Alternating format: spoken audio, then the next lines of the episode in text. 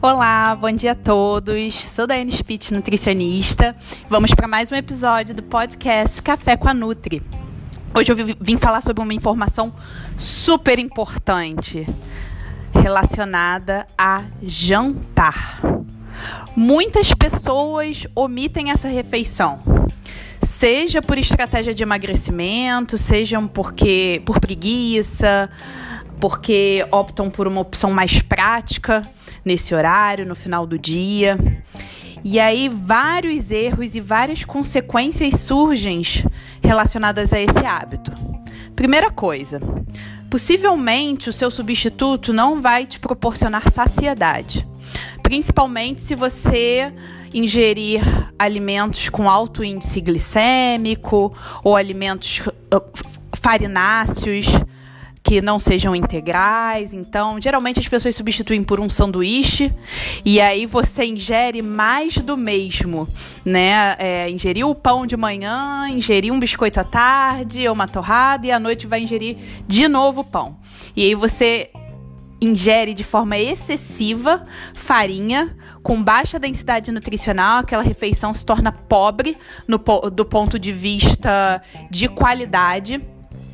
E talvez não te sacie tanto quanto um jantar.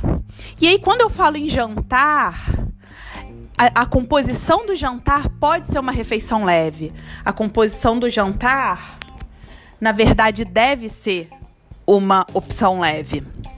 Tem pessoas que se dão bem com sopas, e aí a sopa pode ter uma riqueza de legumes, verduras, alguma fonte proteica de fácil digestibilidade. Ela pode ser vegetal e ela pode ser animal, um frango desfiado, ou associar com ovo, né? Você comer a sopa e depois ingerir um ovo. A proteína confere saciedade.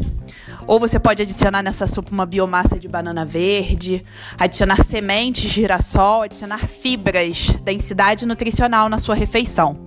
Ou você pode jantar, né, fazer uma salada, ingerir legumes e uma fonte proteica. Colocar azeite é importante, fonte de gordura boa. E adicionar aí como topping é, sementes ou pedaços de fruta, abacate, por exemplo, fica maravilhoso numa salada. Então, essa, esse mito de que jantar engorda, isso vai muito mais, isso está muito mais relacionado à composição da sua refeição.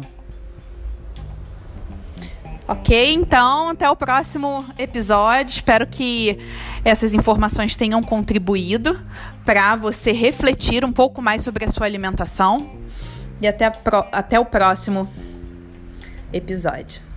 Tchau, tchau.